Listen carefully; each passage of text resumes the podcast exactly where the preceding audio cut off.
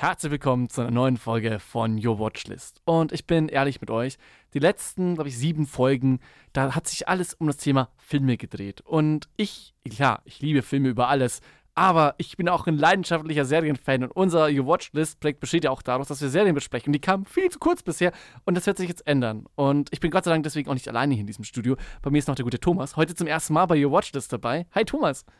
Hallo Patrick, heute ändert sich alles als Serien und mit Thomas zum ersten Mal. Erstmal Serien, erstmal Thomas. Wird eine tolle Folge. Ich hab Bock. Absolut. Und wir legen gleich mal los, weil wir reden heute über unsere Lieblingsserien. Und das ist sehr, sehr schwierig, weil wir wollten anfangs so eine Top 10 machen. Und naja, wir haben es gerade ein bisschen gebrainstormt und waren aber so, das wird eine Top 30. Also, es ist auch schwer, so die Serien miteinander zu ranken, weil ja auch sehr unterschiedliche Serien aufeinanderprallen werden. Und das wird, glaube ich, eine prall gefüllte Aufgabe. Es ist sau schwer, da sich festzulegen, was denn seine Lieblingsserie ist. Und vor allem, wir haben vorher schon kurz, wir sind fast in der Diskussion schon reingerutscht, weil ich das Thema kurz schon angestellt habe, was ist die Serie, weil ich eventuell auch was drin habe, wo ich mir nicht komplett sicher bin, zählt es noch als Serie, kriegen wir das da mit rein? Und auf jeden Fall, es wird kein Top 10, das ist nicht machbar. Oder ich glaube, wir haben es beide probiert, vielleicht überlegt, hey, was sind unsere Top 10? Ich glaube, es ist machbar, vielleicht so eine Top 3 Liste zu schreiben, aber da, da hört es auf. Wir reden einfach ein bisschen über unsere Genau, Lieblingsserien. wir improvisieren das jetzt alles einfach. Und ihr könnt gerne dann auch äh, in den Kommentaren auf Spotify eure Lieblingsserien angeben, beziehungsweise es gibt bei Spotify gar keinen Kommentarbereich. Naja, dann äh, folgt unserem YouTube-Kanal, Your Watchlist. Dort könnt ihr Kommentare abgeben, aber natürlich freuen wir uns auf Spotify über eine Bewertung. Sehr schön. Ich würde sagen, wir fangen gleich mal mit unseren Lieblingsserien an. Und ich würde dir äh, gleich mal das Feld überlassen, Thomas, dass du schon mal eine deiner Lieblingsserien vorstellst. dann würde ich vielleicht sogar sagen, ich steige mit was Unkonventionellerem rein. Was, wo ich denke, dass du es vielleicht nicht drin hast und auch direkt das, was ich schon gesagt habe, wo ich mir nicht ganz sicher bin, passt jetzt in die Liste. Nämlich Our Planet mit David Attenborough. Sagt mir gar nichts. Okay, okay. Sehr gut. Sind wir jetzt über dem Thema? Perfekt. Nee, ist eigentlich eine Naturdoku, ist eine Doku-Serie Mhm. mit David Attenborough, ist schon ein bisschen älter, ich glaube, erste Hälfte 2000er ungefähr. Passt, glaube ich, jetzt einfach nicht so unser klassisches Schema, weil es ja keine lineare Serie ist. Ich glaube, man könnte es jetzt in einem, naja, in einem Serienkontext, man könnte es eine Anthologie nennen. Mit, also jede Folge mit einer eigenen Thematik, Wüstenwelten, Wasserwelten, Dschungelwelten und ist wie so. bei Avatar, Herr der Elemente. Das ist ja super. Ähnlich, ähnlich. Und mit David Attenborough und deswegen direkt, also allein schon deswegen ist echt bei mir eine Top 10. Ich liebe David Attenborough. Sagt ihr was? Nee. Schade. Die Stimme In welchem kennst du Kontext wahrscheinlich. kann ich ihn einordnen? Er hat eine krasse Erzählstimme. Mhm. Die Erzählstimme kennt man. man. Du kennst vielleicht auch die Musik aus der Serie. Äh, Hans Zimmer hat die Musik gemacht für die Serie. Mhm. Und allein das ist schon, also diese Kombi mit David Attenborough und Hans Zimmer macht was her. Ja. Dann Ist, muss, ist zu empfehlen. dann muss ich empfehlen. das jetzt auf meine Watchlist setzen. Und dafür ist es ja schon mal genial, dass wir eben jetzt auch Serien nennen, die wir noch gar nicht kennen teilweise. Und ich hoffe, da habe ich auch eine Serie dabei, die du eventuell noch nicht Hau raus. kennst. Aber es ist eine Serie, die leider nach der dritten Staffel abgesetzt worden ist, was ich sehr, sehr schade finde, weil ich sie eine der ästhetischsten Serien finde, die je Aha. produziert worden sind. Äh, Brian Fuller steckt da dahinter. Ich habe was anderes aber okay, okay, go on. Go on. Und es ist eine Serie über Hannibal. Mhm. Es ist die Hannibal-Serie. Und ich weiß nicht, hast du die schon mal gesehen? Noch nicht. Ist, ist auf meiner Liste. Sie ist genial. Also in der Serie Hannibal geht es zunächst mal um so einen FBI-Profiler, der heißt Will Graham und der kann eben tief in den Verstand anderer Personen eindringen und deren Erlebnisse quasi so zu seinen eigenen machen. Und das ist eben eine Fähigkeit, die ihn natürlich beim FBI sehr weiterbringt, denn hier wird natürlich bei der Aufklärung von perfiden Mordfällen quasi immer zur Rate gezogen. Und das bringt ihn aber auch so ein bisschen an den Rand des Wahnsinns. Und deswegen bekommt Graham noch einen Psychiater eben zur Seite gestellt, nämlich Dr. Hannibal Lecter. Ja. Und die beiden sind dann einfach ein geniales Duo, weil Hannibal ist natürlich der berühmteste Kannibale der Welt. Das sind natürlich auch diese Mordfälle, um da eben gut und günstig an Fleisch ranzukommen. Und sagen wir es mal so: Es ist eine dieser Serien, diese Bilder. Diese Bilder sind neben dieser ganzen Story wirklich sehr außergewöhnlich. Also wahrscheinlich wurde der Horror noch nie ästhetischer inszeniert. Hier wird selbst das Töten und das Zubereiten und Verspeisen menschlicher Organe und Gliedmaßen zur Kunst. Das sieht so lecker aus. Du bekommst Hunger, wenn Hannibal quasi wirklich Menschenfleisch zubereitet. Du kriegst wirklich, es, es sieht so lecker und ästhetisch aus. Es haben wirklich äh, Meister und Profiköche an dieser Serie mitgearbeitet. Und zugleich hast du noch dieses Verhältnis eben zwischen diesem psychisch labilen Professor und Profiler Will Graham und eben diesen kannibalistischen, hochintelligenten Psychopathen Hannibal Lecter, gespielt von Mads Mikkelsen in seiner besten Rolle. Oh, okay. ähm, Mads okay. Mikkelsen ist Hannibal Lecter. Und das Ganze ist so ein, ja, so ein mörderisches Katze- und Maus-Spiel, die gegenseitig so eine Hassliebe haben, aber irgendwie auch miteinander verbunden sind. Und es ist eine geniale. Es ist Kunst. Diese Serie ist Kunst. Wo ordnet sich die Serie ein mit den Filmen? Vor Schweigender Lämmer. Aha. Und der rote Drache wird, glaube ich, aber erwähnt. Okay. okay. Aber es ist auf alle Fälle, es greift, auch die ganzen Charaktere kommen auch alle vor. Also du hast die ganzen Journalisten, du hast die ganzen Kommissare, du hast Sterling, du hast wirklich alle Charaktere dabei und zugleich in einem neuen Kontext gesetzt, was ziemlich genial ist. Stark. Okay, merke ich mir. Und jetzt habe ich Hunger, verdammt. ähm, will ich gerade überlegen, ob es eine Möglichkeit gibt, eine Überleitung mit Essen. Das ist bei mir gerade echt schwer. Nee, da, da lässt sich nichts machen. Hast du eine schöne Überleitung mit Essen? Ich schau mal kurz. Nee, was ich immer nach dem Essen angeschaut habe, könnte ich sagen. Erzähl erstmal wieder eine Serie von dir. Den großen Banger lasse ich jetzt mal bis zum Ende, wo wir eh ein bisschen mehr Zeit verbrauchen, glaube ich. Ich hätte jetzt gleich noch was in den Raum geworfen, nämlich Andor. Ist für viele ein bisschen. Diese Star Wars-Serie, Richtig, oder? richtig. Die, wo leider zu wenig Aufmerksamkeit ist bekommen hat. total unter sie die geflogen. beste Richtig. Star Wars-Serie sein Es soll. ist der, nicht nur die beste Star Wars-Serie, es ist in meinen Augen der beste Star Wars-Content seit, Rogue One. seit Rogue One eigentlich. Ich- Wenn nicht sogar noch besser. Ich war ein Rogue One-Fan, fand ich, fand Mhm. ich gut. Fand ich schon sehr gut. Aber das Ding ist, hast du es gesehen? Ich muss es gestehen. Ich habe Star Wars, Mhm. alle Filme gesehen. Mhm. Ich fand die letzte Trilogie schrecklich. Mhm. Teil 7 ging noch, Teil 8, Teil 9 war dann mhm, schwierig. Und dann kam auf Disney Plus eben The Mandalorian und hat sehr viel Hype bekommen, auch mit diesem kleinen Baby Yoda und so weiter. Habe ich noch nicht geschaut. Dann würde ich dir empfehlen, schau Andor. Aber Mandalorian ist, ist okay, ist okay. Mhm. Aber das Ding ist, Mandalorian ist Star Wars. Andor hat nichts mit Star Wars zu tun. Das ist ein Kriegsdrama. Oh, Es ist ein langes Kriegsdrama. Es ist ein Slowburn. Es ist so ein Slowburn. Es ist, es passt nicht ins Disney-Repertoire. Es passt nicht in die Star Wars-Serien. Es passt nicht in die Star Wars-Filme. Und das ist das Geile dran. Du, also, klar, natürlich, wenn du halt sowas wie jetzt, äh, wie The Mandalorian gewohnt bist, habe ich, habe ich, ich bin noch nicht fertig jetzt, ich bin in der dritten Staffel. Mhm. Aber das Pacing ist halt total klassisch Star Wars. Es muss was passieren, es muss was los sein. Die Leute werden bei der Stange gehalten wie sonst noch was. Jede, also jede Folge ist gepaced wie ein Film Mhm. und halt nochmal heftig runtergebrochen und auf eine Stunde runtergebrochen, wirklich. Und das hat Andor nicht. Das, was in Mandalorian in einer Folge passiert, auf, auf einer großen Skala passiert in der ganzen Staffel Endor. Aber die kleinen Sachen, die passieren, die kleinen Sachen, die in jeder einzelnen Folge passieren, genau deswegen ist es wert, das zu schauen. Du hast kein einziges Lichtschwert, du, die Macht wird nicht mal erwähnt. Es ist Also mal erfrischend, mal erfrischend im Unglaublich Star erfrischend. Wars-Kontext. Sehr cool. unglaublich erfrischend. Das war für mich der einzige Grund, warum ich mir bis zum Ende dieser Serie eine Disney, ja, ein Disney Plus abgeholt habe. Mhm. Danach gleich wieder gekündigt, aber das war es mir wert. Ich habe tatsächlich äh, Disney Plus auch, aber ich habe es geholt, um alle Folgen von den Simpsons anzuschauen. ich bin ehrlich. Und zwar bin ich gerade bei Staffel 2 und schaue gerade wirklich sehr gerne die Simpsons gerade an. Mhm. Sind es jetzt nicht meine Top-Lieblingsserie, aber ich, ich finde es einfach genial, wie langlebig diese Sitcom schon ist. Mhm. Ist ja auch die langlebigste Zeichentrick-Sitcom und wie viele Gaststars und wie viele Vorhersagen die schon richtig äh, getroffen haben. Also es ist eine extrem faszinierende Serie mit sehr vielen coolen Anspielungen. Schaue ich gerade auf Disney Plus, neben How I Met Your Mother, die ich auch gerne anschaue. Aber in Sitcom-Kontext tatsächlich möchte ich jetzt eine Serie nennen, auch eine meiner Lieblingsserien.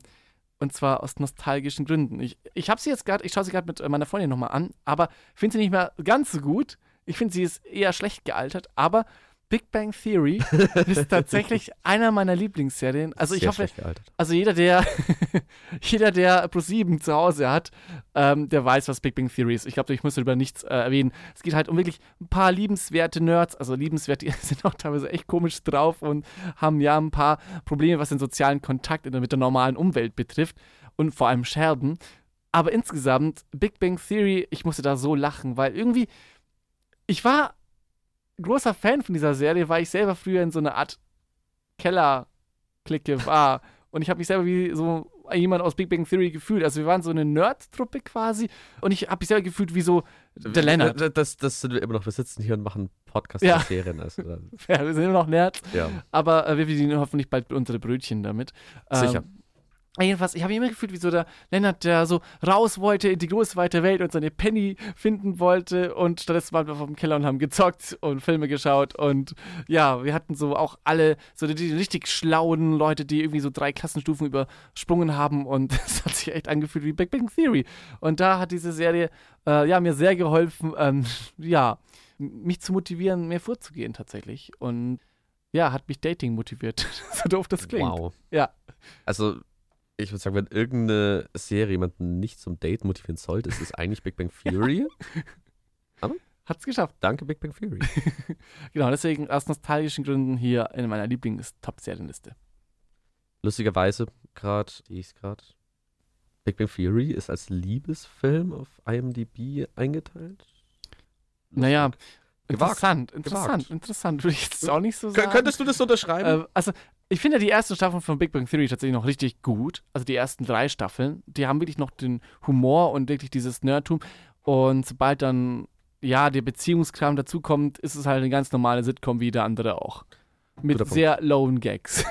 ja, ja. Ich fand die Gags nie gut, deswegen muss ich sagen, war ich nie ein großer Fan. Ja, ich kann's gut Ich habe bei mir war es mehr irgendwie so, das ist sowas, das schaust du, wenn gerade nichts anders läuft, Mhm. wenn gerade im Fernsehen nichts anderes gelaufen ist.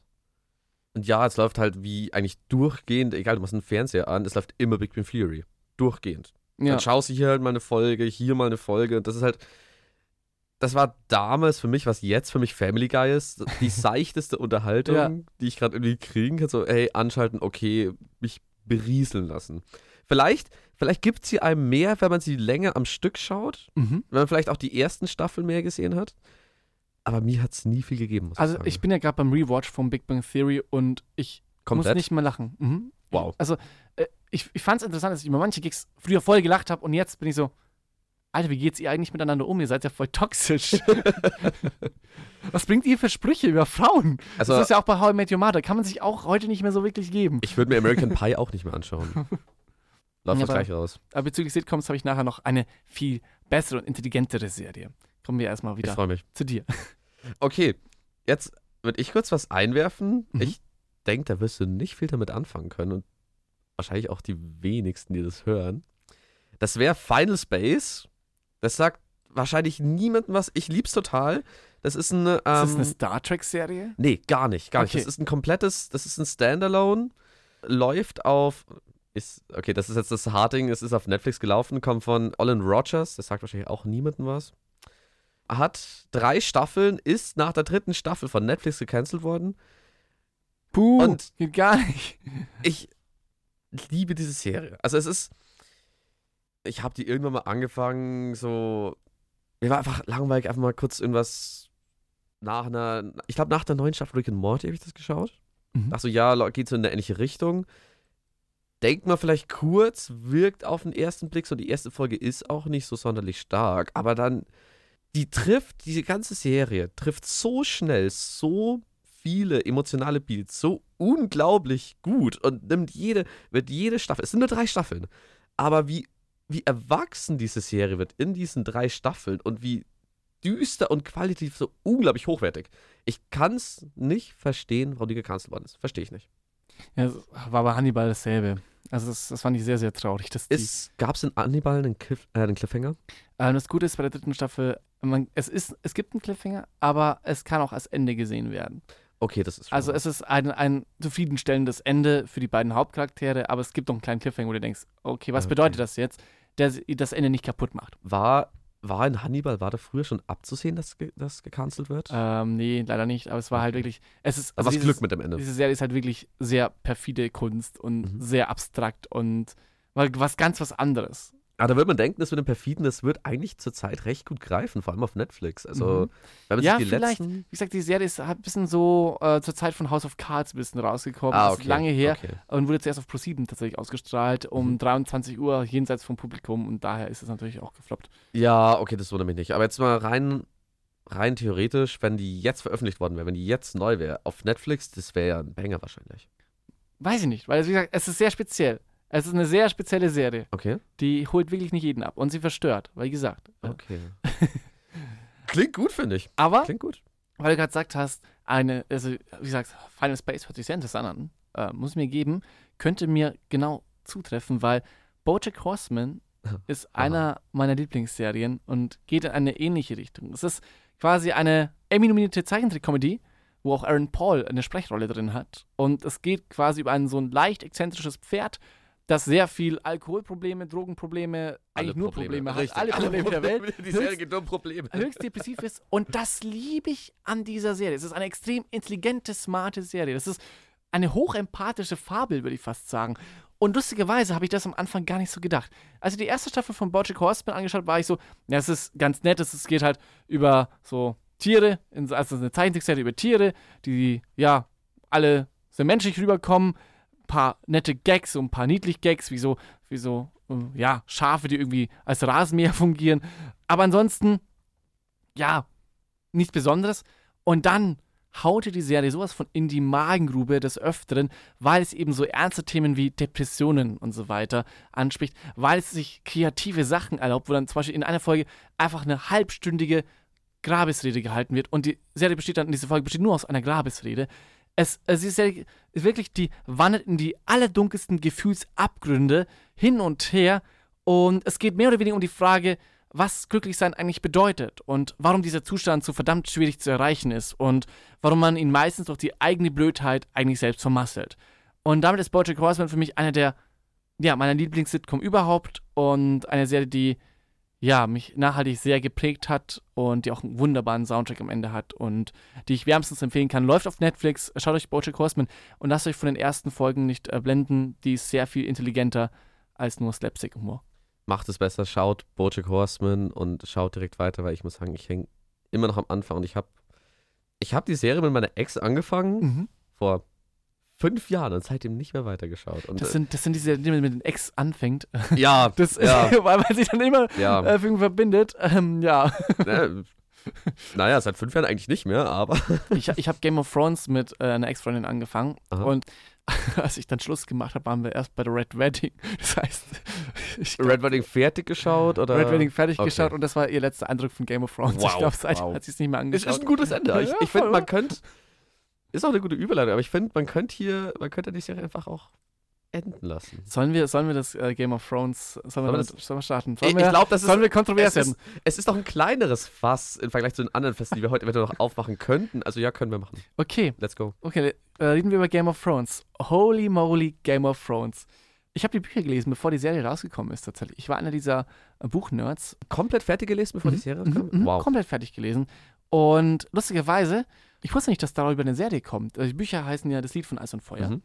Und ich habe halt dann irgendwann auf RTL 2, ich habe da ein bisschen im Fernsehen gezappt und dann war ich so, Alter, das erinnert mich irgendwie an diese eine Buchstelle, wo die Drachen gleich schlüpfen und äh, ist das, ist das, ist es das?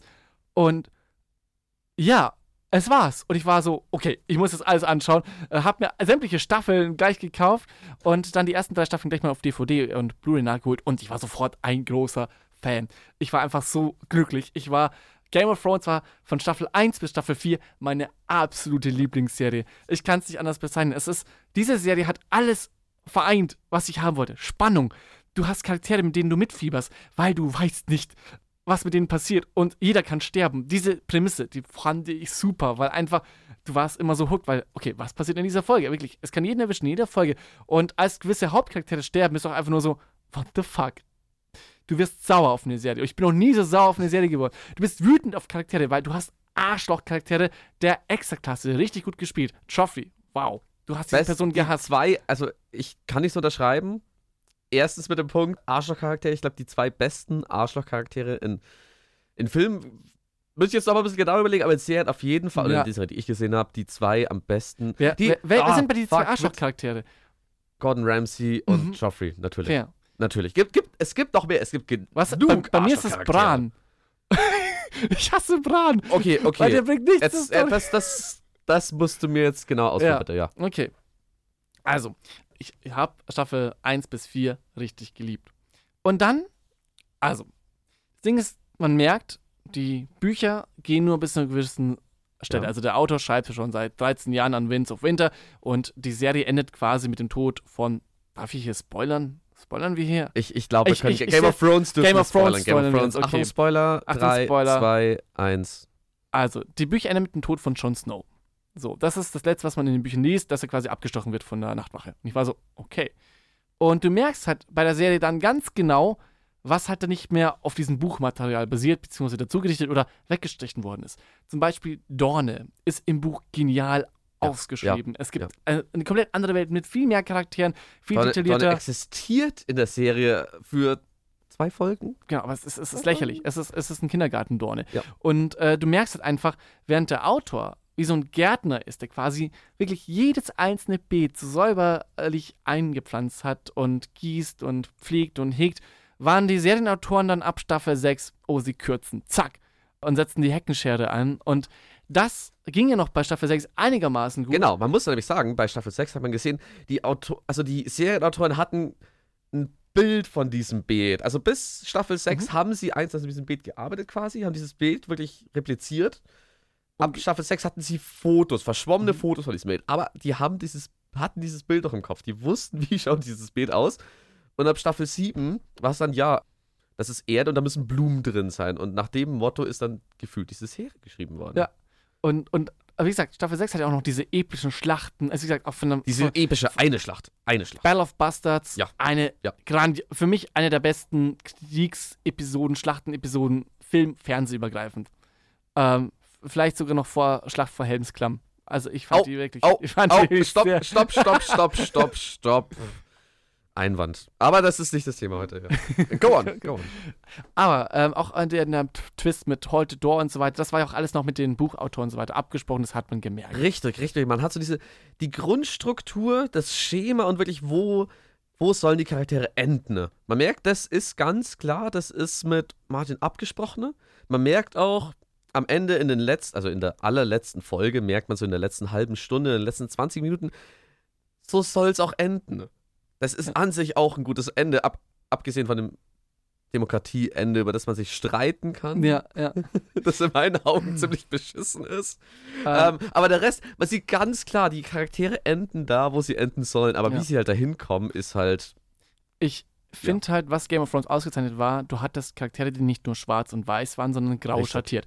Und deswegen ist mein Lieblingscharakter in Game of Thrones Jamie Lannister, weil das ist eine unglaubliche Person, die du anfangs so hast oder gar nicht magst, sehr eitel und sehr ja, unsympathisch findest, der sich dann aber jedoch wandelt und du wirst ihm immer näher und du kommst ihm auch, warum hat er diesen Hass auf Ned Stark und du kannst es viel mehr begreifen und diesen Charakter viel mehr begreifen und das ist auch in den Büchern so cool, wenn dann plötzlich aus seiner Sicht dann das Ganze erzählt wird und du plötzlich Sympathien mit ihm hast. Und das Ding ist halt, es gibt auch so Charaktere wie Daenerys Targaryen, die du immer feierst, irgendwie cool findest und die dann in der letzten Staffel innerhalb von eineinhalb Folgen ein ja, wir machen dich jetzt kurz mal evil. Du wirst deine eigenen Prinzipien über Bord und verbrennst Kinder, wo du früher Drachen eingesperrt hast, wenn sie aus Versehen ein Kind verbrannt haben. Die viele Leute ja auch so cool gefunden haben, dass sie ihre Kinder nach benannt haben. Also wirklich statistisch signifikant viele Leute, die ihr Kind Daenerys genannt haben. Ja. Klar, ist ein cooler Name, aber sie haben halt ihr Kind Daenerys genannt vor diesen letzten Folgen und das war ein grober Fehler. Ja. Und Ich hoffe, es gab einen zweiten Namen. Ja, ich hoffe auch, Bran ist halt auch so ein Charakter. Da habe ich das Gefühl, Das musst die du jetzt echt wussten, erklären, ja. Die wussten, die, also ich, ich fand ja das cool, dass er so durch die, also Visionen alles sehen kann und so weiter. Aber was macht er denn damit? Warum setzt er das nicht? Also die letzte Schlacht, also ich hätte halt, ich hätte das Finale von Game of Thrones wirklich mehr gefeiert, wenn wirklich das dann wirklich die finale Schlacht ist, äh, die Menschen gegen die Toten und Bran irgendwie einen Twist in der Hinterhand hat. Aber der, der starrt einfach nur in den Himmel, macht nichts. Ich würde das, ich würde Bran noch nicht zu früh jetzt hier verurteilen, weil wir wissen jetzt nicht genau, wie schaut es in den Büchern aus. Weil, klar, dieser Twist mit, äh, dass der Nachkönig plötzlich eigentlich absolut irrelevant ist und komplett, und diese komplette Storyline, die, womit die erste Folge angefangen hat, Ja. komplett von Arsch ist eigentlich, das glaube ich nicht. Das, und ich will's, ich will's immer noch nicht glauben. Ich kann es nicht glauben. Ich will's nicht glauben, sehe ich nicht ein. Ich hoffe jetzt Und einfach, dass in den warum- Büchern da noch mehr kommt. Ja, und warum ist dann der am Ende auf dem Thron? Es, äh, es, es hieß, weil er die beste Geschichte hat. Was ist das mit Tyrion?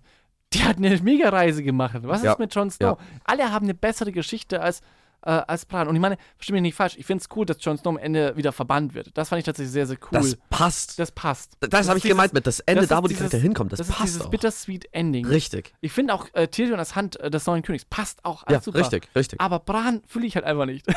Richtig, das Bran-Ende ist nicht gut und wie gesagt, das ist, läuft, hängt mit diesem Demokratieende zusammen. Das passt nicht in Das die ist Welt, so es passt in diese Story, es passt nicht zu den Charakteren, es passt nicht, wie gesagt, zu dieser Grundphilosophie, zu diesem Schwarz, zu diesem eben nicht Schwarzweichen, zu dieser wirklich so stark grau schattierten Welt. Da passt so ein gutes Ende mit, ja, jetzt, jetzt plötzlich, ja, äh, wir finden das echt Demokratie ganz geil und ja, äh, Bran übernimmt das Ganze jetzt einfach und Friede, Freude, Eierkuchen, das, nee. Da, Nee. dafür habe ich jetzt nicht sieben, sieben Staffeln äh, Mord, Totschlag und Intrigen gesehen, dass es am Ende alles gut wird. Das passt Ja. nicht. Und deswegen, ja, Game of Thrones leider abgelöst worden. Das, deswegen habe ich auch gesagt, ich kann deine Aussagen komplett unterstreichen, nämlich vor allem die Aussage, es war meine Lieblingsserie. Mhm. Das war sie nämlich bei mir auch. Ja. Bis sie es halt nicht mehr war. Klar, hängt auch mit anderen Serien zusammen, die ich gesehen habe, wo ich vielleicht sagen würde, die sind einfach, wenn man sich die Serie komplett geschlossen anschaut, die sind auf die Dauer einfach stärker, die sind, die haben keine so starken Schwächen wie Game of Thrones. Klar, Game of Thrones hat unglaubliche Stärken, aber das, was in den letzten Folgen da einfach, was da verbockt worden ist, hat es für mich da einfach komplett verbockt. Ich habe die Serie auch nicht nochmal angeschaut. ich, ich schon. For House of the Dragon. Okay, ich habe, ich wollte, ich wollte mit der Freundin wieder anfangen. Wir haben auch angefangen. Wir haben, haben zwei oder drei Folgen geschaut. Das war's aber dann auch. Und irgendwie, ich weiß, es ist auch vor allem die erste Staffel, aber sie ist nicht gut gealtert. Also die Darstellung von Sexualität und Gewalt vor allem in den ersten zwei, drei Folgen ist Finde scheißegal. Vor allem im Vergleich zu House of the Dragon. Ja, und das fand ich eben bei House of the Dragon auch so angenehm. Also, auch in House of the Dragon gibt es Sexszenen, aber sie sind ganz anders inszeniert, viel vorsichtiger, auch von der Frau inszeniert. Richtig, richtig. Sie sind aus der weiblichen Perspektive inszeniert und sie sind nicht reißerisch inszeniert. Das ist der riesige Unterschied. halt, die Gewalt genauso. Game of Thrones, das mochte ich ja an der Serie so, äh, besteht aus sehr vielen Dialogen, richtig gut geschriebenen Dialogen und Intrigen eben. Und man hat eben gedacht, man kann den Zuschauer und gerade den männlichen Zuschauer ein bisschen bei der Stange halten, wenn man eben die sogenannte Sex-Position einführt. Das war wirklich so eine, es gibt so wissenschaftliche Arbeiten bei uns im Lehrstuhl über die Sex-Position in Game of Thrones, dass man quasi Dialoge oder Storyhandlungen über die Sexszenen erzählt oder über äh, Szenen erzählt, wo Frauen oder Typen nackig sind. Und das hat Game of Thrones gerade die ersten drei Staffeln, vier Staffeln ein bisschen auf die Spitze getrieben. Und das hätte im Nachhinein sich die Serie komplett sparen können.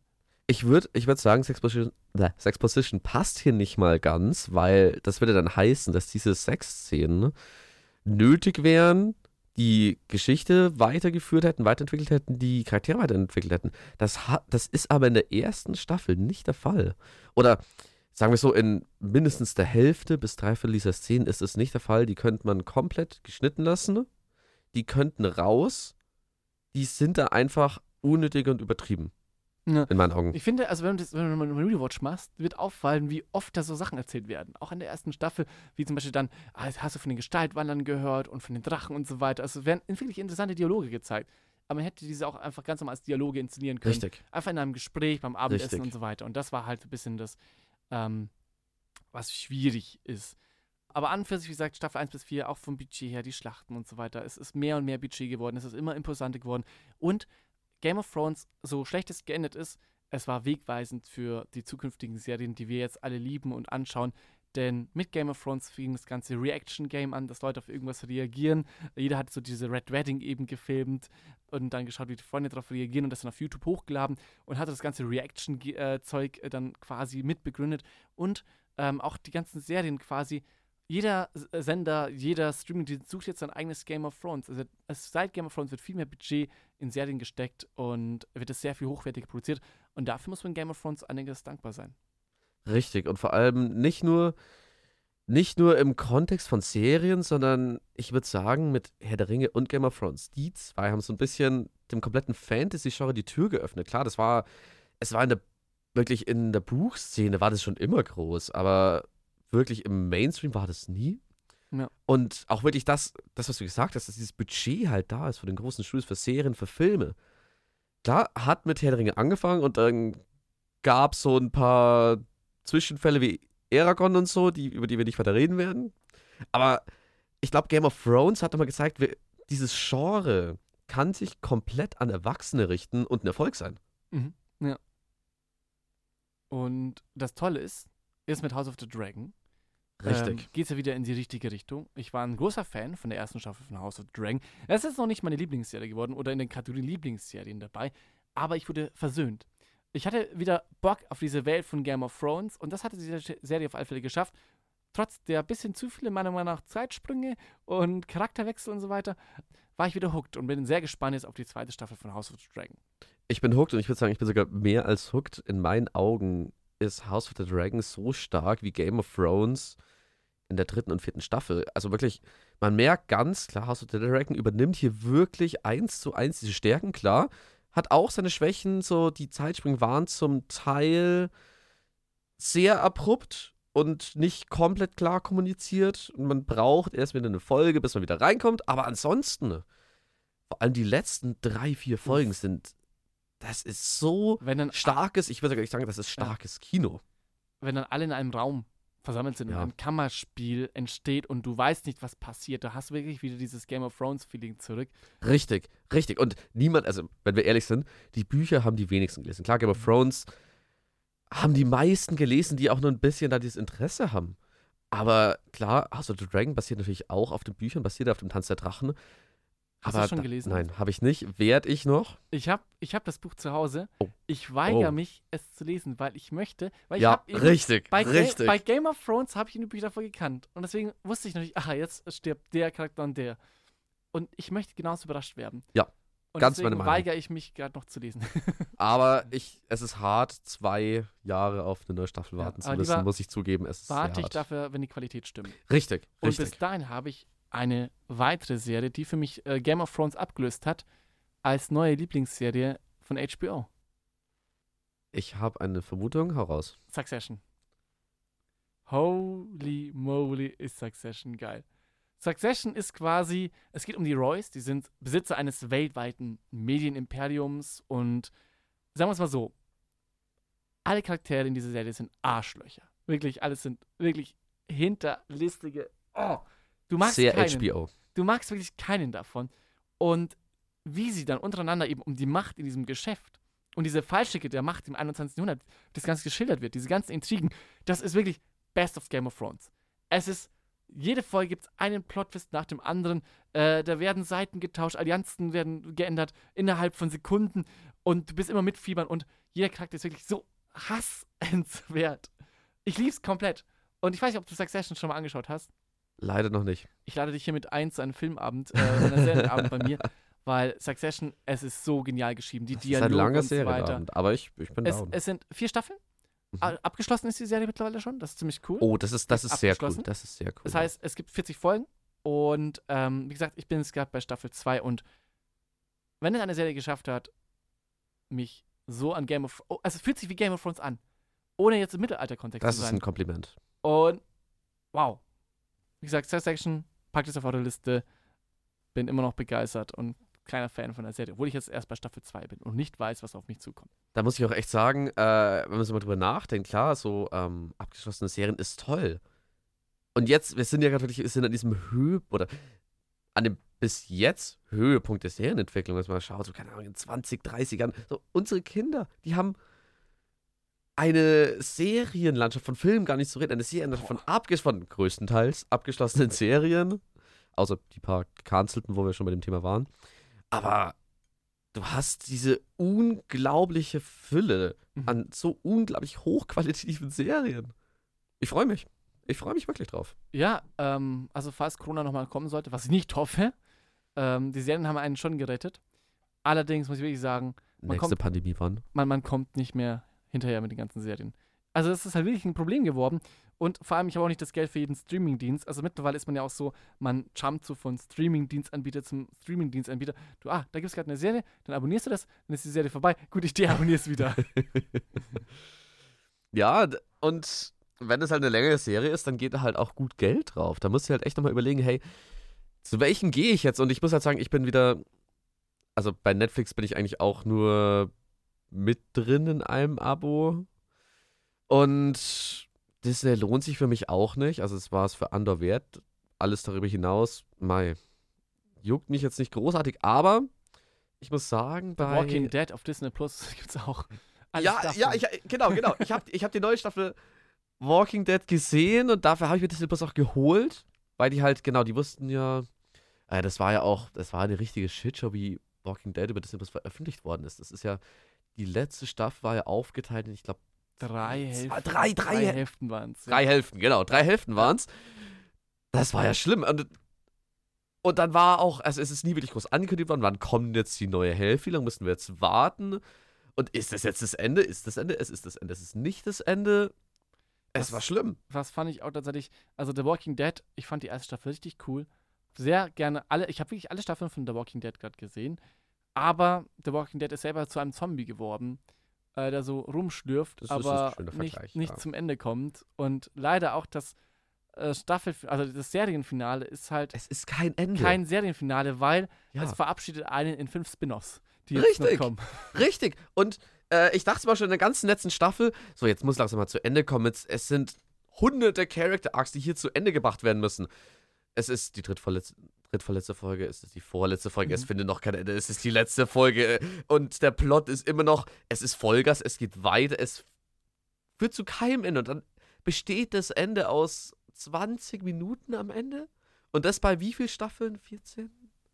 Ich glaube mindestens fünf, 16. Ich, glaub, Was? 16 Ich weiß es nicht. Weiß Es sind nicht. zu viele. Es sind so viele Staffeln, dass man denken wird, hey, wir brauchen mindestens drei oder vier Folgen, um das irgendwie alles gut zu Ende zu bringen. Man muss sagen, die Serie hat unglaublich starke Charaktere, die hat eine starke Welt. Die Welt ist natürlich irgendwie gefühlt auf Pause seit den letzten fünf, sechs Staffeln, aber die Charaktere sind trotzdem toll. Ein paar von den Charakteren am Ende sind trotzdem noch toll. Ja, ja. Und die hätten ein gutes Ende verdient. Und die hätten, die haben keine Spin. Okay, sie haben vielleicht Spin-offs verdient, aber sie hätten ein gutes Ende verdient. Sie ich. hätten auch ein Ende mit dem Hauptcharakter verdient. Oder, Richtig. ähm, also man merkt halt bei The Walking Dead auch sehr, wenn der Hauptcharakter dann plötzlich weg ist. Ja, Auch wenn da, ab, man da muss es dann gleich sagen, ist es bergab gegangen. auch wenn man sagen muss, es gab wirklich, das mit den Whisperers fand ich zum Beispiel sehr cool tatsächlich, auch Ja. den Arc, äh, war gut geschrieben. Ich mochte es mit Negan und so weiter. Aber was mich halt auch so aufregt, jetzt, äh, ich fand das mit Maggie und Negan, wie das dann geendet ist in The Walking Dead, sehr gut. Und jetzt haben die ja einen einen Spin-off bekommen, Maggie und Negan. Und dann wird das alles nochmal dekonstruiert. Wir sind wieder verfeindet und ich denke mir so, ihr macht diese komplette Entwicklung einfach kaputt äh, aus The Walking Dead. Und Richtig. Da merkst du halt wirklich den Machern, die Serie ist denen egal, die Namen verkaufen sich, der Name The Walking Dead verkauft sich. weiß nicht, das wäre selber, als hätte man bei Game of Thrones gesagt, ach ja, Jon Snow bekommt jetzt ein eigenes Abenteuer. Und, ach siehe da, Bran bekommt jetzt ein eigenes Abenteuer. Und Tyrion geht auch nochmal auf Reisen. Und Arya könnte da auch verfolgen. Und es würde mich nicht mehr wundern, wenn irgendwann Jon Snow Spin-offs kommen. Ist ja sowieso angekündigt worden, dass das ein Jon Snow Spin-off geben soll. In meinen Augen, klar, es passt jetzt nicht gerade wirklich zum Thema, in meinen Augen ist das stärkste, ist die stärkste Walking Dead Serie, das stärkste Spin-off, ist das Spiel-Spin-off von Telltale, das halt Hab auch im, ist, gehört, es ist im. Serienformat und es ist in meinen Augen die stärkste der Walking Dead Geschichte, die es gibt. Bis Cool. jetzt. Ja, weil vier The Walking Dead ist so, hm, Richtig. Ich habe es angefangen, klar, vielleicht wird es besser, vielleicht habe ich ihm nicht genug Chance gegeben und ich war halt schon ein bisschen enttäuscht von The Walking Dead. Vielleicht wird es besser, kann sein, aber es hat mich nicht abgeholt. irgendwann muss halt eine Serie auch enden. Richtig, und Wie, da ist das beste Beispiel der Walking Dead, es endet Ja. nicht. Es, da ist der Zombie das absolut perfekte, ist die perfekte Metapher dafür. Es ist genug. Ja, und das ist eben auch der Grund, weshalb ich ja auch Serien mag, die so Miniserien sind. Und da liebte ich Chernobyl. Das ist genau lustig, das ist sehr lustig. Ich wollte gerade exakt die gleiche Überleitung machen. Ne? Perfekt, okay, schieß Okay, los. sehr schön. Ich lieb's. Ich, Ja. Also mehr, mehr sagen als ich lieb's. Es, ist, es hat die perfekte Länge. Ich liebe den Regisseur, der jetzt übrigens auch die Last of Us Serie macht, die ich jetzt auch angefangen habe und genauso sehr liebe. Ja. Der Typ hat eine Ahnung.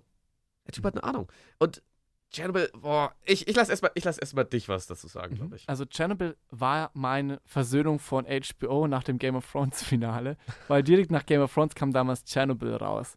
Und das weiß ich noch. Und alle waren so ein bisschen verärgert über, ah, verdammt, HBO voll in den Deck gesetzt. Ähm, wobei es nicht HBO war, es waren die Showrunner, wenn ich ehrlich bin, von Game of Thrones, die einfach keine. Lust mehr hatten und auf Star Ja. Wars Lust hatten. Ähm, ja, aber Chernobyl war dann quasi so eine fünfteilige Serie, ist es, glaube ich. Drei, ne, weniger. Ich glaube, es sind drei Teile. Tschernobyl-Reaktorunfall. Es sind fünf. Mein Fehler. Mein Fehler, es sind fünf. wahnsinnig, wahnsinnig gut inszeniert. Ich glaube, selten auch das Sounddesign mit diesem Das Sounddesign ist genial. ist Genial.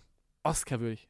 Ja. Ohne Scheiß. Hat, hat sie einen Oscar bekommen? Nee, es gibt was? eine, aber Emmy hoffentlich. Also ein Emmy hoffe ich schon, dass sie gewonnen zehn, haben. zehn Emmys. ja, Zehn Emmys. fair. Ja. Und das vollkommen zurecht. Vollkommen zurecht. Schauspielerisch ist es genial.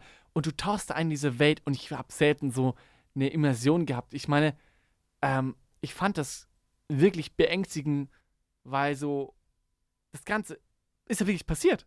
Ja. Und das fand ich halt auch so bedrückend, weil es kann ja wieder passieren. Und- Man muss, man muss auch sagen, die Inszenierung.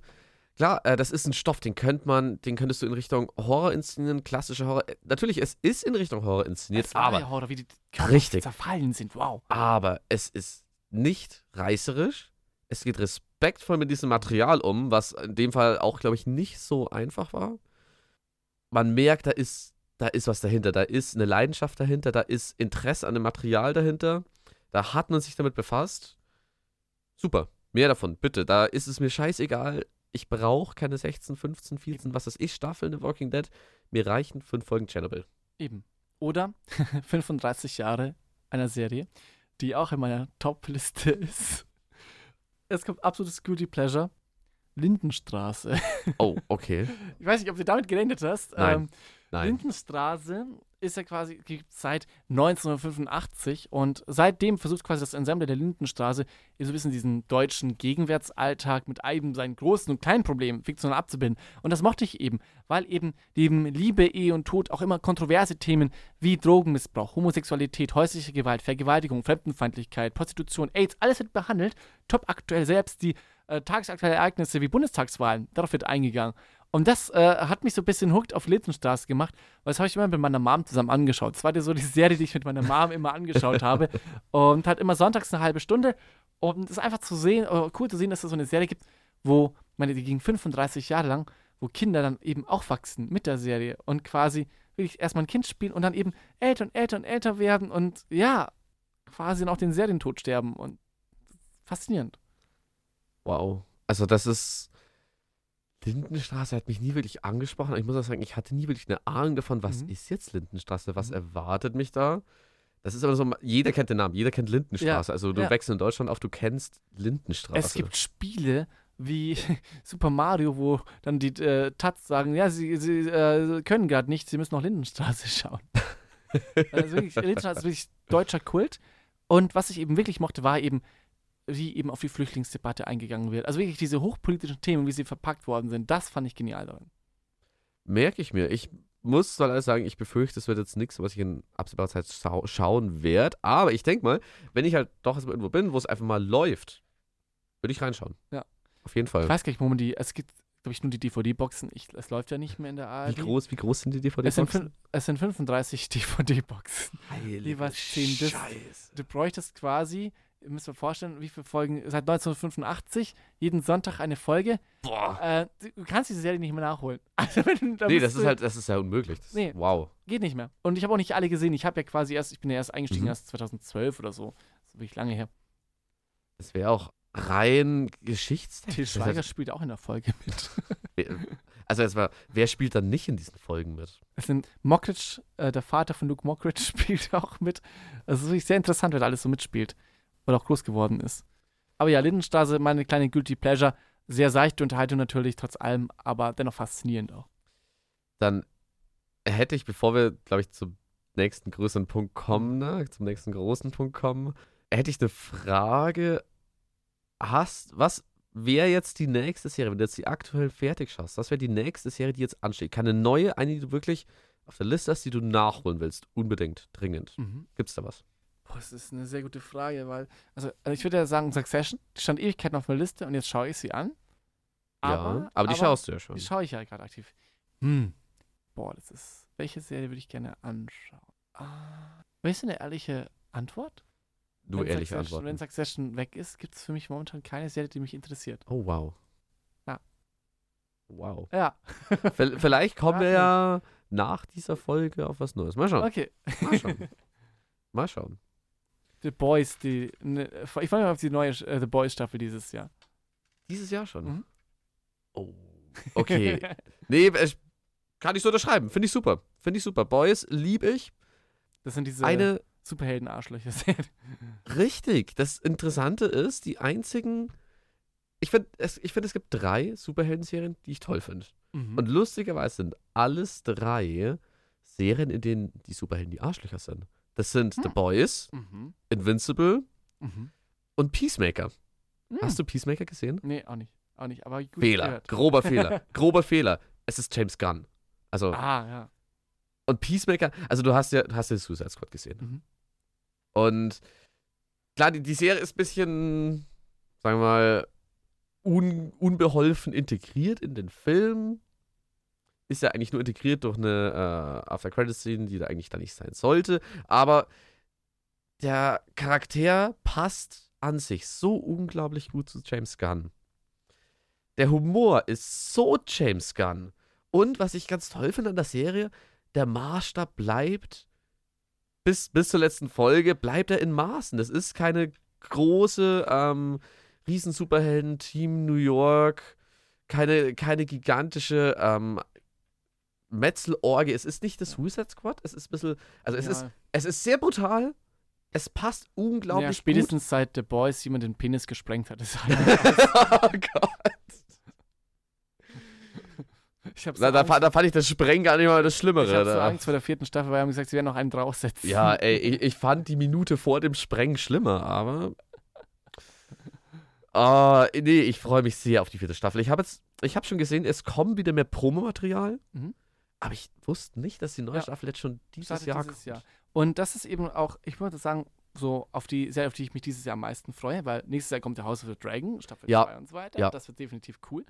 Und ich bin halt mittlerweile so superheldenmüde geworden. Und deswegen finde ich eben so Serien wie The Peacemaker oder auch eben The Boy sehr erfrischend, weil sie eben diesen Kosmos so ein bisschen was entgegenwirken. Und, Und einfach weniger ist manchmal mehr. Und es sollten sich eben auch diese Superheldenfilme mal. Weil, sind wir mal ehrlich, die besten Superheldenfilme sind für mich auch die kleinen Filme. Der Joker, der Batman. Filme, die auch ein bisschen für sich stehen. Und jetzt nicht gleich, äh, wir müssen das Universum retten. Und deswegen würde ich auch sagen, wir sind, wir sind nicht Superheldenmüde. Sind- Mhm. Bisschen Disney-müde. Wir sind ein bisschen Ja. formelmüde. Ja. Klar, klar. Guardians zum Beispiel läuft auch in die ähnliche Richtung. Aber es ist halt James Gunn, es ist super, es ist nicht ganz so, nicht ganz so formelhaft. Und ich glaube, wir haben, wir haben hier, ich erkenne so ein gewisses Muster mit, ähm, mit zum Beispiel Peacemaker.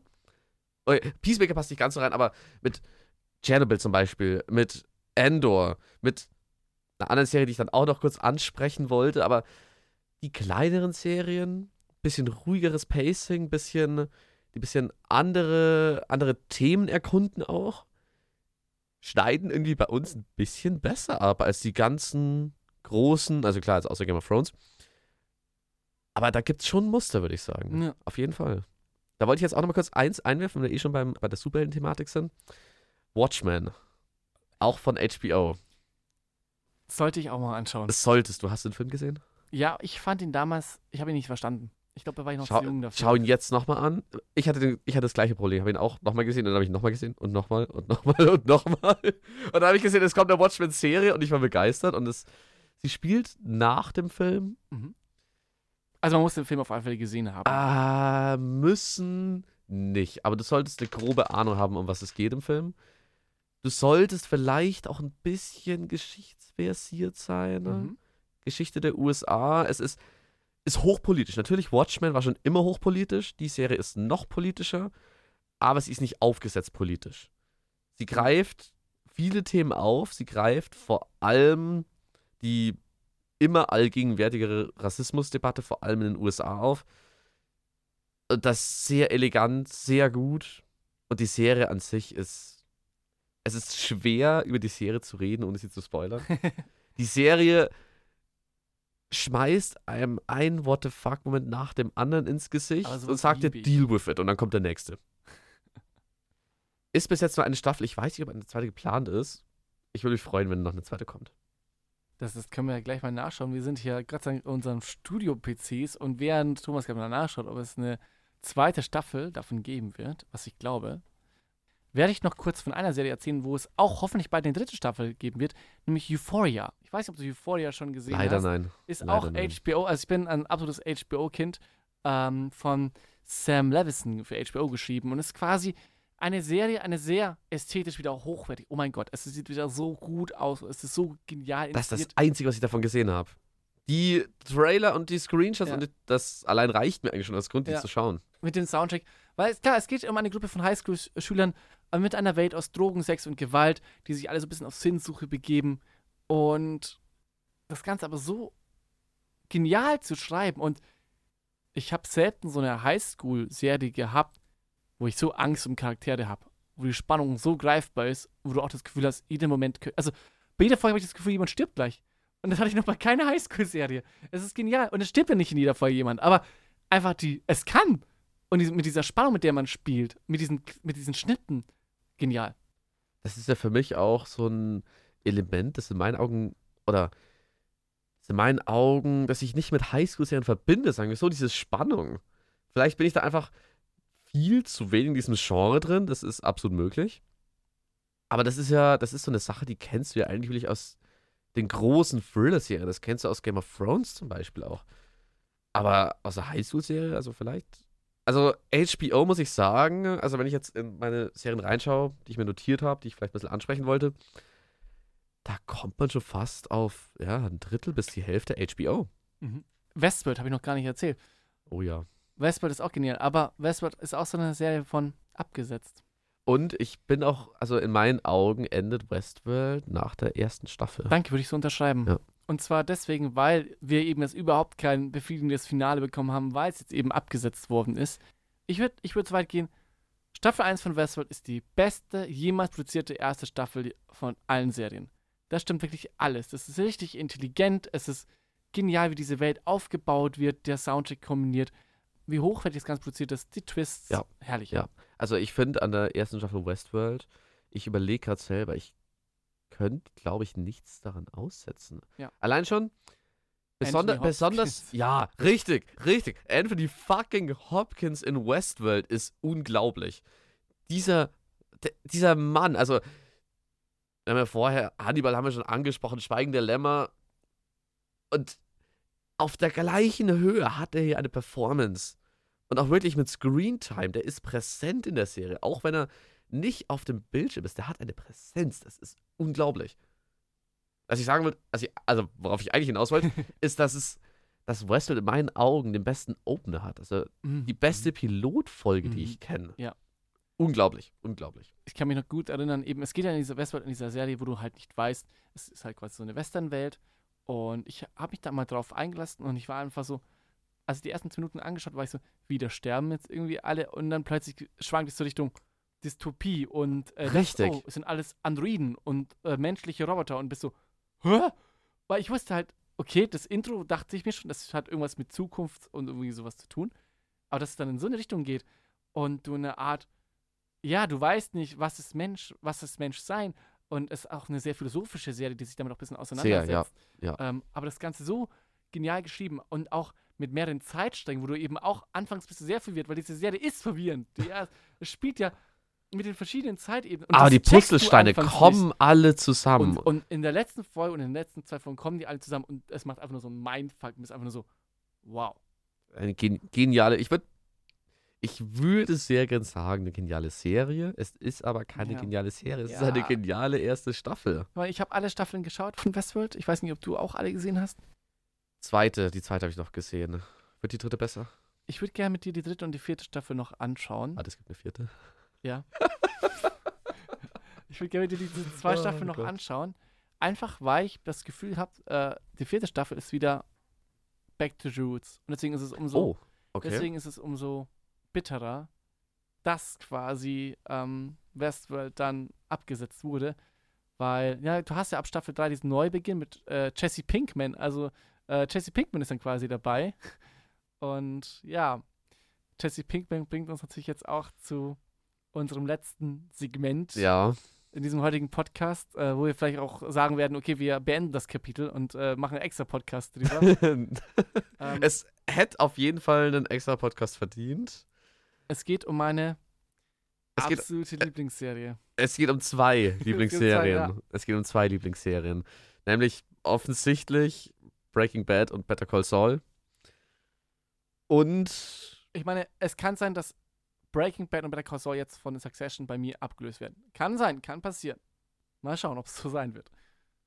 Aber Breaking Bad hat es für mich geschafft, das perfekte Ende. Und Better Richtig. Call Saul hat es geschafft, die perfekte Prequel-Serie zu sein. Ein Vorbild an alle, die jemals planen, irgendwie ein Prequel zu veröffentlichen. Schaut Better Call Saul und macht das genauso gut.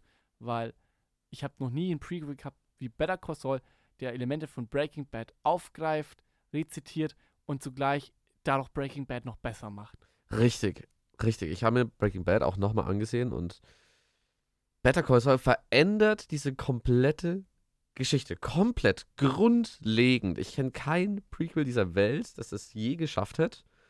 Und vor allem, dass ein Prequel, also für alle, die Better Call Saul noch nicht gesehen haben, Better Call Saul ist so viel, das Pacing ist so viel langsamer, so viel. Ich würde nicht, nee, es ist nicht langweilig, es ist, es ist sehr langsam, es ist ein unglaublicher Slowburn, Aber unglaublich sehr gut langsam. inszeniert, deswegen bleibt man auch Es dran. ist genial inszeniert gut geschrieben. Und unglaublich, Der dass Humor. Ich liebe einfach auch den Charakter. Ich liebe Jimmy McGill. nicht nur Jimmy McGill, das gesamte Ensemble, es passt. Und das ist so ein Projekt, das so ein langsame, so eine langsame Prequel-Serie zu einer so unglaublich erfolgreichen Serie von Netflix auch wirklich gegreenlit worden ist, ist ein Wunder für mich und es ist, es ist genial. Und dass auch noch so viele Staffeln wurden. Richtig, Und richtig. vor allem, was ich eben auch toll fand bei Better Call Saul, ist eben dieser Charakter, Jimmy McGill, der eben, den man dann eben Breaking Bad als Saul Goodman kennt, bekommt so viel mehr Tiefe. Und Kim Wexler, quasi, man hat ja quasi mit Kim Wexler in Better Call Saul noch eine neue Protagonistin geschaffen. Ist auch so genial geschrieben. Und diese beiden zusammen ergeben für mich, also wie gesagt, für mich ist Better Call Saul stand jetzt meine Lieblingsserie, weil sie greift schon die erfolgreichen und guten Elemente von Breaking Bad auf und macht es noch besser. Und man hat quasi die, die perfekte Rezeptur gefunden. Und jede Folge ist einfach ein Fünf-Gänge-Menü. Da habe ich einen Einwand. Okay. Da habe ich einen Einwand. Jetzt, jetzt geht's los, Jetzt geht's los. Weil in meinen Augen, klar, Better Call Saul ist super, aber Better Call Saul hält nicht mit Breaking Bad mit. Weil ich glaube, man könnte sagen, dass du in Better Call Saul hast du diese zwei Hauptcharaktere. Jetzt nicht die zwei Charaktere mit der meisten Screentime, aber die zwei Hauptcharaktere, an denen sich diese ganze Geschichte quasi entlanghangelt. Das sind halt Jimmy McGill und Mike. Das würde ich jetzt sagen, sind wirklich die zwei. Und Kim. Kim auch. Kim auch bis zu einem gewissen Punkt. Kim Mhm. ist aber in meinen Augen ein Nebencharakter. Mhm. Klar, hat mehr Screentime, verhält sich wie ein Hauptcharakter, aber ist grundsätzlich im großen Kontext ist das ein Nebencharakter.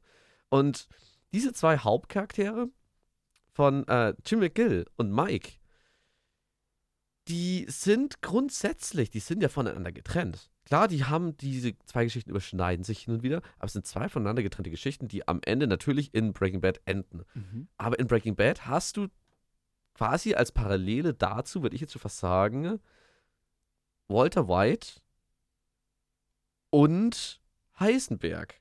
Man könnte jetzt sagen, es sind, man könnte auch sagen, die zwei Charaktere sind, die zwei Hauptcharaktere sind natürlich Jesse Pinkman und Walter White. Da läuft sich aber das Gleiche raus. Egal, wen man es als diese zwei Hauptcharaktere sieht in dieser Serie, diese zwei Hauptcharaktere haben immer, die führen diese Geschichte zu zweit. Mhm. Die überschneiden sich durchgehend. Das sind keine Folgen, wo die komplett getrennt voneinander sind, wo Mhm, vielleicht nochmal eine mhm. dritte, Fol äh, eine, ein dritter Handlungsstrang aufgegriffen wird.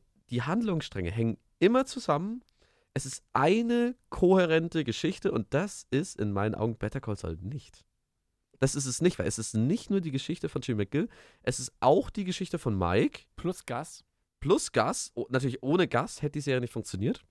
Es ist halt, es ist und bleibt eine Prequel-Story und die beste damit. Aber sie hält trotzdem in meinen Augen nicht mit Breaking Bad mit. Das ist äh, sehr interessant. Aber ich- glaube auch, es ist schwierig zu sagen, was jetzt besser ist, weil die beiden sich so gut ergänzen. Richtig, und Better richtig. Call Saul wäre nicht möglich ohne Breaking Bad. Und äh, Breaking Bad ist noch genialer doch Better Call Saul. Und das ist, das ist, es ist mein fucking blown. Das, also das, was man sagen kann. Richtig, die beiden konkurrieren nicht miteinander. Das Ja. ist einfach Breaking wichtig. Bad hat Seriengeschichte geschrieben, war wegweisend. 2008 ging die Reise los mit eben dem Chemielehrer Walter White und seiner Reise. Und ich finde es halt genial, wie Breaking Bad schon. Ich finde, alle Leute, die sagen, erste Staffel ist langweilig, habt ihr die ersten drei Folgen gesehen, was da schon alles passiert? Holy moly. Ich habe beim Rewatch gerade so auf. Meine, ich schaue das gerade auch mit meiner Freundin, sie sagt so, die Charaktere sind so anstrengend. Ja, Skyler White ist verdammt anstrengend. Ja, auch Aber Breaking sie muss, sie muss anstrengend sein. auch Breaking Bad zieht sich unglaublich manchmal. Es gibt Finde ich Momente, gar nicht. es gibt Momente, die sind auch, gerade wenn es Hank so irgendwie so einen Unfall oder eine Diagnose hat und dann erstmal in der Reha ist und Und jetzt, ähm, jetzt kommt wahrscheinlich die Fliege von dir. Jetzt kommt die die Fliege. Folge, Ich die muss- Fliege, ich muss- ist einfach auch Es eine, ist- eine lückenvolle wenn Folge. es nicht die beste Folge ist. Wenn es nicht die beste Folge ist. Weißt du, wie die Folge Die Fliege entstanden ist? Und da haben wir wieder eine Parallele durch den Autorenstreik, der ja momentan wieder ist. Echt? Die Folge der Fliege. Es ist ganz spannend, weil wir haben ja momentan wieder den Hollywood-Autorenstreik. Äh, so. Und deswegen werden ja, genau, ist gut so. Und deswegen werden ja gerade nicht mehr Serien wie Stranger Things und so weiter geschrieben, bis halt man bessere Konditionen ausgehandelt haben, die auch wichtig und dringend da sind. Ganz dringend, Und- schon seit Jahren eigentlich. Als äh, die, glaube ich, die dritte Staffel von Breaking Bad ähm, bei, auch zur Hälfte aufgeteilt. Und man wusste, dann gab es einen Autorenstreik und man wusste nicht, wird die Serie jetzt eigentlich abgesetzt oder nicht. Und so ist die Fliege entstanden. Die Fliege basiert auf keinem Drehbuch oder sonst was. Es ist einfach nur improvisiert, um eben die Bezahlung sicherzustellen. Es, ist, es gibt eine komplette Entstehungsgeschichte. Äh, die Fliege ist quasi wirklich aus dem Autorenstreik begründet. Und ich finde das ganz interessant tatsächlich. Das ist sehr interessant. Das höre ich zum ersten Mal, aber es macht, es macht Sinn. Aber ich finde, die Fliege ergänzt diese komplette Serie so unglaublich. Natürlich, das ist, das ist kein Felina, das ist kein Ozymandias, Mhm. aber das ist eine Folge, die hat die Serie gebraucht, die passt so unglaublich gut da rein. Du kannst ja gerne ein Video darüber machen auf, auf unserem Your Watchlist-Kanal, warum die Fliege die beste Breaking Bad-Folge ist. Aber ja, ich meine, Breaking Bad schafft es auch, Sachen aufzubauen und du hast so einen Payoff. Die Unglaublich. letzte Staffel von. Breaking Bad ist Spannung pur. Eigentlich alles. Also es ist so viel Spannung schon in Breaking Bad vorhanden, aber die eben Felina und so weiter, es ist für mich auch das beste Serienende. Os Ozymandias ist. Ich bin jetzt gerade am überlegen, dass ich jetzt nichts Falsches sage, aber in meinen Augen vielleicht die beste einzelne Folge einer Serie überhaupt. Klar. Ja. Das ist, das ist so eine Sache, die kannst du nicht getrennt von der Serie sehen. Du. Es existiert nicht in einem Vakuum, dafür ist die Serie an sich auch wichtig, dafür muss die Serie auch unglaublich gut sein. Aber dafür, im Kontext dieser Serie, ist halt Ozymandias einfach, kann man nichts sagen, die wahrscheinlich stärkste, Se äh, die stärkste alleinstehende Folge einer Serie überhaupt. Ich meine, ich finde es echt toll, dass Breaking Bad bis die Chance bekommen hat, bis zum Ende erzählt zu werden, weil die ersten Staffeln sind jetzt nicht so bei den Zuschauern gut angekommen. Ja. Aber es hat sich langsam rumgesprochen. Auch durch Social Media und so weiter ist mehr und mehr gekommen und Breaking Bad ist dadurch immer populärer geworden und die letzte Staffel haben dann doch recht viele hinterhergefiebert. Und Better Call Saul hat dann eben das Ganze mal aufgegriffen und die beiden zusammen einfach Pflicht. Wenn man Serienfan ist, kommt man diese beiden Titel, glaube ich, nicht Richtig, vorbei. also gar nicht auszudenken, was eigentlich passiert wäre, wenn Breaking Bad wie eigentlich ursprünglich geplant nach der ersten Staffel wieder abgesetzt worden wäre. Oder man wollte ja gewesen. auch Jesse Pinkman töten in der Richtig. ersten Staffel. Richtig. Das hat man auch mal und ich denke so, das wäre eine komplett andere Serie geworden, das kann Ja. sich ja gar nicht vorstellen. Also Breaking Bad ohne Jesse funktioniert nicht. Oder auch ohne Saul. Breaking Bad Ja. lebt auch davon, dass eben Charaktere wie Mike und Saul eingeführt werden ab der dritten, vierten Staffel. Äh, oder schon ab der zweiten teilweise. Und das ist super. Die ergänzen das Ganze super und ja. Ach, Und warum Breaking Bad so wichtig, oder ähm, warum Jim McGill, warum äh, Saul Goodman so wichtig für Walter White ist, merkst du halt erst, nachdem du Better Mhm. Call Saul gesehen genial, hast. so genial. Wie unglaublich einflussreich ist das falsche Wort, aber wie viel Einfluss dieser Charakter auf diesen, naja, auf diesen anderen Charakter, auf diese komplette Serie, auf den Verlauf dieser Serie Ich hatte ist Tränen in den. Augen bei der Finalfolge von Better Call Ja. Saul, als einfach diese Gefängnisszene, wo dann auch noch manche Charaktere aus Breaking Bad noch ein Cameo haben. Äh, wow. Ich, ich fand vor allem die, ähm, naja, die letzte Szene vor Gericht, Mhm. die Rico-Szene fand ich unglaublich. Ja, ja. Klar, die Szene, die, die ist alleinstehend. Da passiert nicht viel. Ja. Da, wird, da wird auch nur geredet, mehr passiert da nicht. Aber durch diesen unglaublichen Slow Burn der letzten Staffeln, was da aufgebaut ist, was da aufgebaut ist an Plot, an Emotionen, an, äh, an, an diesen Verhältnissen zwischen diesen Charakteren, ist unglaublich. Und ja, ich habe jetzt richtig Bock auf Blue Meth. ähm, nee, also wie gesagt, schaut euch das an und wir haben bestimmt noch tausend andere Serientitel. Meine Liste ist zu lang. Ich hätte hier noch mindestens zehn, über die ich noch reden wollte, aber das ist nicht Ah, machbar. Dann machen wir es in einem anderen Podcast. Aber ich finde, wir sollten jetzt mit Breaking Bad und Better Call Saul enden als krönender Abschluss dieses Serientalks in dieser Folge von Your Watchlist. Und Dankeschön auf alle Fälle, dass ihr zugehört habt. Und wir sehen uns dann hoffentlich bald wieder. Thomas, es hat sehr viel Spaß gemacht. Möchtest du noch irgendwas Dankeschön. äußern? Möchtest du noch irgendwas sagen? eigentlich nur bis zum nächsten Mal. Mehr Ja. habe ich nicht zu sagen. Bis Sehr zum nächsten cool. Mal. Wir freuen uns. Mal. Abonniert gerne uns auf Spotify und natürlich auf YouTube, Your Watchlist. Und ja, jeder Like, jeder, jede Sternebewertung ist Support und hilft natürlich, weitere Podcasts und Videos zu produzieren. In diesem Sinne, Dankeschön fürs Reinhören. Bis zum nächsten Mal bei Your Watchlist.